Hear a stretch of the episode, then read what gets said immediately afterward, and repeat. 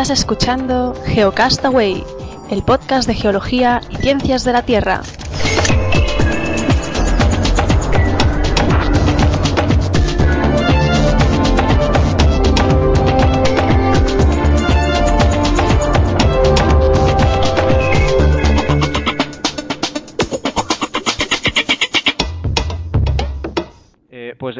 Estamos con Jorge Núñez de, Murga, él es eh, catedrático de la Universidad de Barcelona, del Departamento de Astronomía y Meteorología y astrónomo del Observatorio Fabra. Muchas gracias por atender nuestra llamada. De nada, vosotros. Y bueno, está, es referente pues al meteorito que ha caído en Rusia, eh, hoy es 15 de febrero y antes que nada, tengo una duda. Eh, la gente habla de asteroide, de meteorito. Eh, ¿Qué diferencias, si es que hay, entre estos términos? Eh, ¿Hay alguna diferencia entre estos términos? Sí, sí, hay bastante diferencia. un asteroide es un cuerpo celeste que está en el espacio, que es un planeta más. Eh, pasa es que es mucho más pequeño que los planetas mayores, como puede ser la, pues, la Tierra o, o, ya no digamos Júpiter, ¿no? Eh, la mayoría de los asteroides están situados en las órbitas, en órbita entre Marte y Júpiter, que es el cinturón de asteroides, donde hay cientos de miles, y algunos, algunos, eh, unos más grandes, otros más pequeños, por los encuentros que hay entre diversos estos asteroides con planetas, se desvían de su trayectoria y pueden quedar en órbitas que se acerquen a la Tierra. Esos son los asteroides que se llaman NEOS, eh, de Near Earth, Objects, y que estos son los que pueden ser peligrosos. Pero en principio un asteroide es, pues eso, un, planetita. En cambio, un meteorito es cuando uno de estos, eh, no asteroides, en realidad, claro, asteroide ya sería a partir de unos, como mínimo, decenas de metros de, diámetro de tamaño, ¿no? pero cuando piedras o de algún tipo o incluso eh, fragmentos menores de estos mismos asteroides eh, impactan realmente contra la Tierra, entonces se produce en la mayoría de los casos lo que llamamos las estrellas fugaces, eso son muy pequeñitas, eh, son cosas como de un guisante, no, no más. Pero algunos mayores pueden producir lo que se llama un bólido, que es esto que se ha visto hoy sobre Rusia, es decir, una auténtica cosa muy brillante, incluso de día, y al fragmentarse al, mm, contra, la, contra la atmósfera, algunos pedazos pueden llegar a la Tierra eh, como piedras, como piedras provenientes del espacio. Eso sería un meteorito. Y lo que hemos visto entonces ha sido un solo uno solo meteorito o ha sido ha sido una ducha, porque las imágenes parecía uno solo, ¿no? Sí, sí, es uno solo. Lo que pasa es que después, claro, en el momento de la explosión, estos se Claro, vienen a gran velocidad, aunque no sea muy grande, este igual tenía no sé, algún metro de tamaño, no lo sé. El caso es que una vez entra en la atmósfera, eh, la propia energía cinética que lleva se transforma en calor y aquello pues explota. Eh, eso hace que se produzca un, un shock eh, sónico y de una onda de presión y además pues se fragmenta en cientos miles de pedazos la mayoría se queman en la propia atmósfera, pero algunos pueden llegar a tierra y claro, forma una especie de ducha en allá donde allá donde hubiese impactado el meteorito en caso de no haber habido atmósfera. Sí, de hecho en los vídeos se ve como pues esa onda sónica hace estallar los cristales de no sé qué ciudad era un nombre complicado. ¿A qué altura debió entrar? Justo en la entrada es, eh, esa bueno, el asteroide este o el meteorito este, el bólido, ha bajado hasta que ha reventado, digamos. Normalmente lo hacen en los últimos kilómetros de atmósfera. Claro, la atmósfera rápidamente aumenta su, lo que sigue su densidad y el, rozamiento con la atmósfera es cada vez mayor hasta que ya, por de alguna manera, explota, ¿no? la, pérdida de energía cinética en calor es demasiado y aquello pues eh, ya revienta, ¿no? Y es esta explosión la que produce esta onda de presión, una onda eh, sónica y de presión, que es la que rompe cristales, puede haber derribado algún muro, y, esto es el, esto se produce a unos, a unos pocos kilómetros de altura sobre la superficie de la Tierra. ¿Y qué, qué, tan raro es un evento de estas magnitudes? No se suele ver muy a menudo, pero a lo mejor porque ocurren lejos en zonas deshabitadas o... Eh, sí, a ver, de entrada la mayoría de los meteoritos caen al mar, simplemente pues porque tres cuartas partes de la Tierra son agua. Luego, de los que caen a tierra, solamente, eh, digamos, unos de los que se producen sobre zonas terrestres, eh, claro, los, los hombres, la humanidad nos concentramos en ciudades. La mayor parte del territorio es desértico. Bueno, desértico, perdón, deshabitado, ¿no? Con lo cual, pues, eh, la posibilidad de que eso se produzca sobre una ciudad es pequeña. Aunque, puede pasar. Y esta vez, pues, ha pasado sobre una ciudad no muy grande, pero una ciudad habitada y, claro, ha producido, ha producido heridas. Eh, esto se produce, depende del tamaño del choque, cada, en fin, desde cada día, los pequeñitos estos que son las típicas estrellas fugaces que se observan absolutamente todas las noches, que serían del orden eso de casi partículas de polvo o máximo como un guisante, eh, hasta los ya mayores, digamos, el que acabó con los dinosaurios, pues prácticamente eh, pasa uno cada 100 millones de años. Entonces, uno de este tamaño, pues yo creo que cada pocos años eh, se produce uno de este tamaño. de, una decena, ¿cuánto dijo que podía tener? ¿Un, un metro? Eh, unos metros, yo calculo por el aspecto que tenía la, eh, digamos, el bólido. El bólido es lo, que se ha visto los, en los vídeos, es decir, esta estela de, esta bola de fuego, eso es el bólido. en fin, por lo tanto, de cierta manera, una cosa es el meteorito, otra cosa es el bólido, eh, y otra cosa es el asteroide o la piedra que lo ha provocado. El meteorito es cuando ya está en el suelo y el bólido es el eh, fenómeno de esta bola de fuego que cruza el, el, el cielo y que va dejando detrás de sí una, una estela y esta estela en el fondo pues es el propio el propio cuerpo que se está volatilizando del calor es, en cierta manera humo que está dejando al quemarse con el oxígeno de la atmósfera y, y, y sobre todo volatilizarse, es decir, que van quedando fragmentos en forma de polvo y humo en el, eh, en el recorrido, dejando esta estela. ¿no? Esta estela es la que permite precisamente después, observándola y viendo también la posición del bólido en función del tiempo y desde determinados sitios, reconstruir lo que es la trayectoria para ver si está o no asociado con otros con otros cuerpos, como por ejemplo la, podría ser el, el propio asteroide que ha de pasar esta noche, en el, 2012 de A14, pero que no queda claro todavía que esto esté relacionado con este otro objeto. Sí, eso le iba a preguntar ahora si había alguna relación, porque precisamente hoy iba a pasar este otro meteorito que pues es mucho más grande. No se conoce bien, no se conoce bien en estos momentos. Se sabrá seguro, porque afortunadamente hay muchas filmaciones, hay muchos avistamientos, muchas fotografías de la estela y por tanto, sobre todo los, eh, yo he visto algunos vídeos en los que incluso cámaras de seguridad que, que lo han captado y por lo tanto se puede saber exactamente la posición en función del tiempo que tenía el bólido. Eso es suficiente para reconstruir la trayectoria y ver cuál es la, la órbita por la que ha entrado, teniendo en cuenta, sabiendo dónde estamos y dónde ha pasado eso y, cuál es la posición de la Tierra. Y, en fin, es un cálculo no sencillo, pero tampoco extremadamente complicado y se puede ver de asociar o no, o, o disociar completamente con el 2012 de A14. Yo, de momento, por lo que he ido siguiendo y lo que he leído, es que hay algunos que dicen que sí, sobre todo porque era un bólido lento eh, y, que, y que más o menos em, cuadra con el asteroide y otros como es la Agencia Espacial Europea que lo descartan de entrada. ¿Y no se descarta entonces que pudieran entrar otros bólidos si estuviera relacionado? ¿No tiene por qué? No tiene por qué, no tiene por qué, porque claro, estamos hablando de, incluso si estuviese relacionado, podría haber sido una enorme casualidad que hubiese que hubiese impactado digamos, este, mm, este trozo. Em, no es frecuente, pero podría pasar. Esto, esto lo sabremos dentro de, de, no mucho, si es que realmente eh, esto pasa. Hace eh, un tiempo, bastante, el siglo pasado, hubo una especie de procesión de bólidos por el cielo eh, que se observaron, iban pues como un rosario uno detrás de otro, y es evidente que eso sí que iban asociados, ¿no? También es cierto que cuando esto pasa, como este ejemplo que estoy ahora comentando, suelen ir más juntos.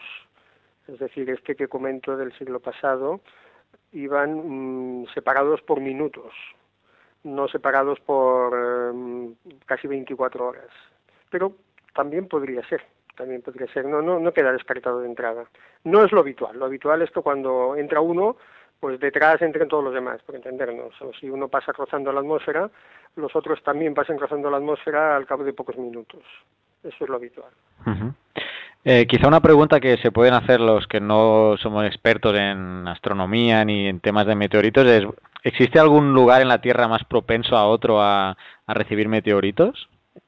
O, es por igual todo el planeta es propenso? Eh, bueno, es parecido, no hay mucha diferencia, porque claro... Ni a nivel de latitudes. sí, la lógica debería decir que, dado que nosotros en la, la zona ecuatorial, pues está la zona ecuatorial entre los trópicos, entendernos, ¿no? Es la que está mm, en, más, más alineada con lo que sería el, el plano del, de la eclíptica, es la que tendría más propensión a ir barriendo mm, pues de este tipo de objetos que se están em, vamos que, se situasen más o menos en el mismo plano que los que los planetas ¿no? pero también es cierto que estos meteoritos, pues muchos vienen de, eh, de crestos de cometas. Lo que los restos de cometas no tienen, guardan sus órbitas demasiada relación con el plano de la eclíptica, sino que más bien tienen, bueno, hay familias, por supuesto, pero están de una manera más aleatoria y con lo cual, pues em, no se puede decir que sea una, una zona mucho más privilegiada que otra, ¿no? quizás algo más en la zona, en la zona eso, cercana al Ecuador, alrededor de lo que sería entre los trópicos, pero eso es, eh, no, la verdad es que no hay mucha diferencia. Mm.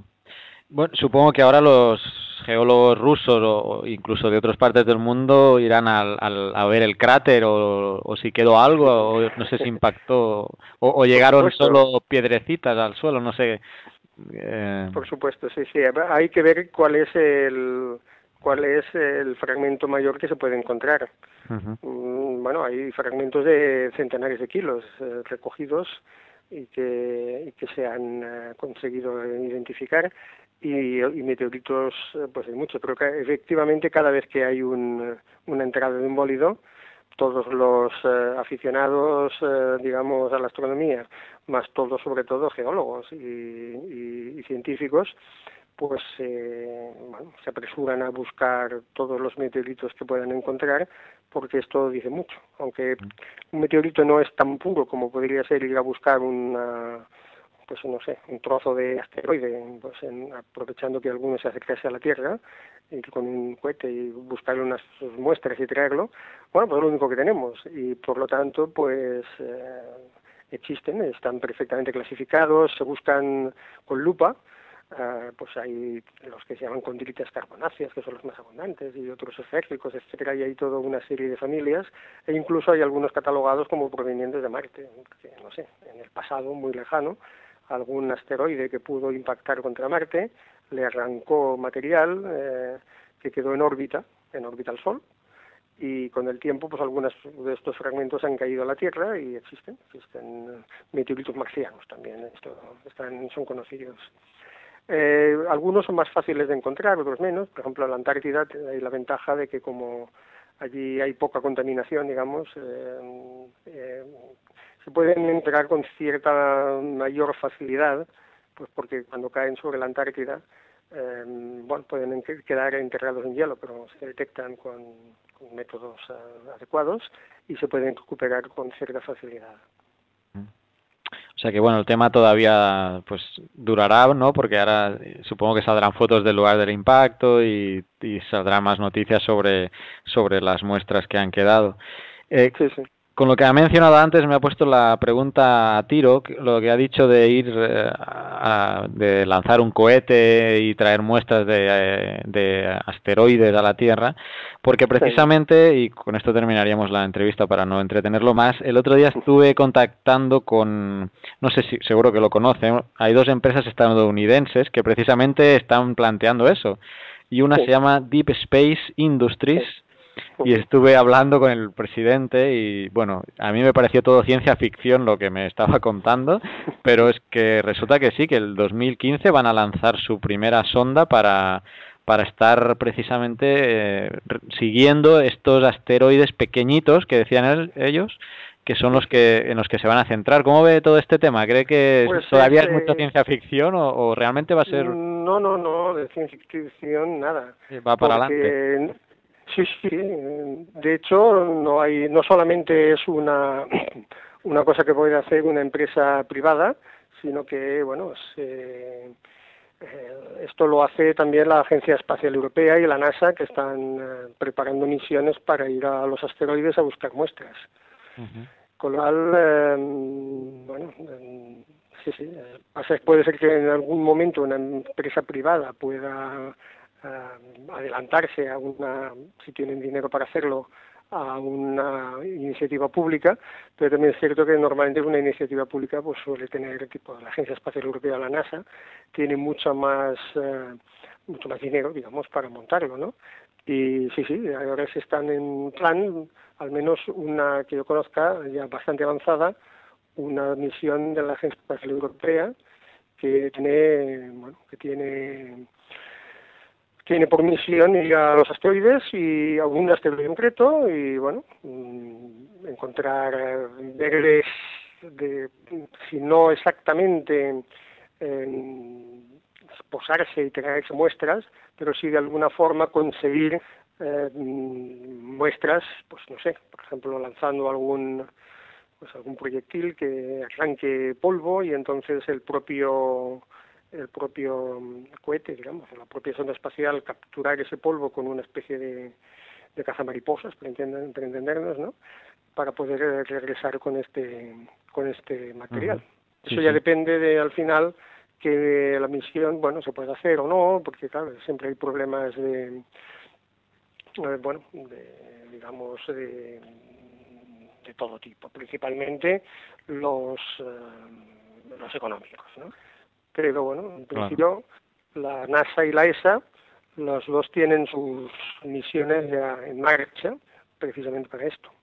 Aunque ellos, bueno, ellos iban más allá, la empresa esta, porque ellos hablaban de, de después, de, o sea, capturar esos asteroides, pero luego transformarlos, o sea, en el espacio, generar combustible como minería de asteroides. O sea, ese paso fue el que me, me, me, supuso a mí más de ciencia ficción, ¿no? Usar un meteorito, descomponerlo, triturarlo y transformar, sacarle el níquel, el hierro y otras cosas y transformarlo en, en piezas para reponer en la Mars Curiosity, por ejemplo, ¿no? bueno, ¿sabes? Eh, cosas así, ¿no? Que sonaban mucho más a ciencia ficción. Cierto, cierto. Esto a mí la verdad también me suena bastante a ciencia ficción, eh, pero bueno, ¿por qué no en el futuro? A ver, ir a buscar un asteroide pues para encontrar los mismos minerales que tenemos en la Tierra no tiene ningún sentido. Pero sí, si se descubriese en alguno de ellos algún mineral eh, que aquí en la Tierra primero fuese poco abundante y segundo fuese de alto interés por algún motivo, pues sí, claro, habría que ir a buscarlo donde esté. Mm. Algo tan sencillo como el agua, es una cosa apreciadísima, por ejemplo, la luna. En la luna hay poca agua, en cambio aquí tenemos mucha. Pues entonces, eh, encontrar agua en la luna es, es una cosa muy importante. O sea que depende de lo que estés buscando. Si lo estás buscando en el lugar adecuado, pues encontrar agua en la luna es, eh, es muy importante o encontrar algún mineral concreto que sea muy poco abundante o inexistente en la Tierra y que, y que sea comercialmente interesante, eh, pues puede justificar perfectamente económicamente una misión de ir a buscar esos minerales allá donde estén. Muy bien. Es un poco ciencia ficción hoy en día, ¿eh? todo eso no estamos hablando de cinco años, ¿eh? estaríamos hablando de tal vez 20 o 30, pero no se puede descartar eh, para el futuro, ni mucho menos. Bueno, habrá que esperar. Pues eh, muchas gracias, Jorge Núñez de Murga, catedrático de la Universidad de Barcelona, del Departamento de Astronomía y Meteorología y astrónomo del Observatorio Fabra. Muchas gracias por habernos dedicado este tiempo y para hablar de, este meteorito y de otras cosas relacionadas eh, que, ha caído en Rusia pues hoy 15 de, de febrero. Muchas gracias. De nada, vosotros.